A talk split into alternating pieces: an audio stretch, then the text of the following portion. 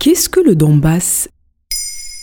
Merci d'avoir posé la question. La guerre qui sévit en Ukraine depuis que la Russie a envahi le pays le 24 février 2022 implique une connaissance du territoire du pays attaqué et de la spécificité de ses régions. Parmi les termes qui reviennent dans l'actualité figure le Donbass. Il s'agit d'une région de 60 000 km située à l'est de l'Ukraine, à la frontière avec la Russie, composée de trois villes principales, Mariupol, Donetsk et Lugansk, dont les deux dernières constituent les capitales des deux provinces. C'est dans cette région qu'une guerre s'est amorcée en 2014. Donc il y avait déjà eu une guerre en Ukraine. En effet, depuis 2014, les séparatistes pro-russes installés dans la région s'opposent à l'armée ukrainienne. Pourtant, la région a très majoritairement voté oui à l'indépendance de l'Ukraine en 1991.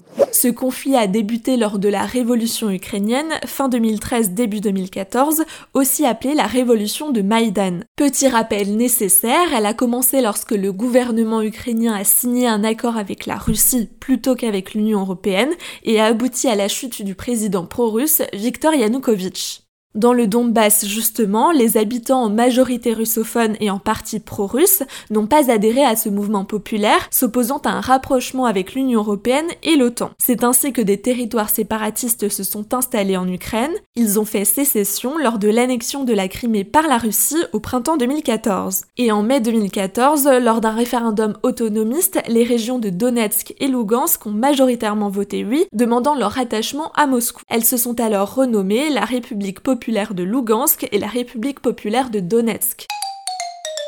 Et comment a évolué le conflit dans le Donbass? En 2015, l'accord de Minsk signé entre les deux républiques autoproclamées, l'Ukraine et la Russie, sous l'égide de la France et de l'Allemagne, devait aboutir à la paix. Mais il a échoué et a été violé à de nombreuses reprises, jusqu'à un retour intense des combats pendant l'été 2021 mais ces deux entités n'ont jamais été reconnues par l'Union européenne et la communauté internationale. L'Ukraine a de son côté toujours parlé de région terroriste. Depuis son arrivée au pouvoir en 2019, le président ukrainien Volodymyr Zelensky a tout fait pour éviter une guerre entre les deux pays en établissant un dialogue avec le président russe et en demandant l'appui des pays européens.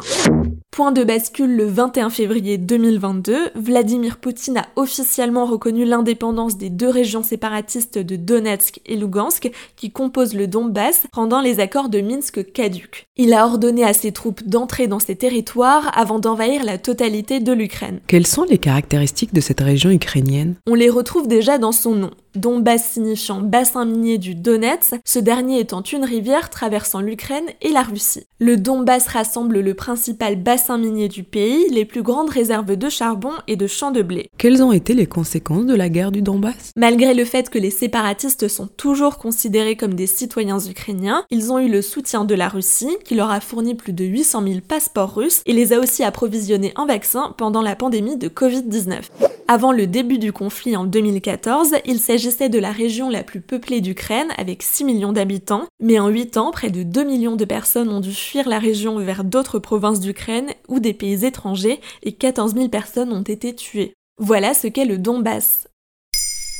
Maintenant, vous savez, un épisode écrit et réalisé par Pauline Weiss. En moins de 3 minutes, nous répondons à votre question. Que voulez-vous savoir? Posez vos questions en commentaire sur les plateformes audio et sur le compte Twitter de Maintenant, vous savez.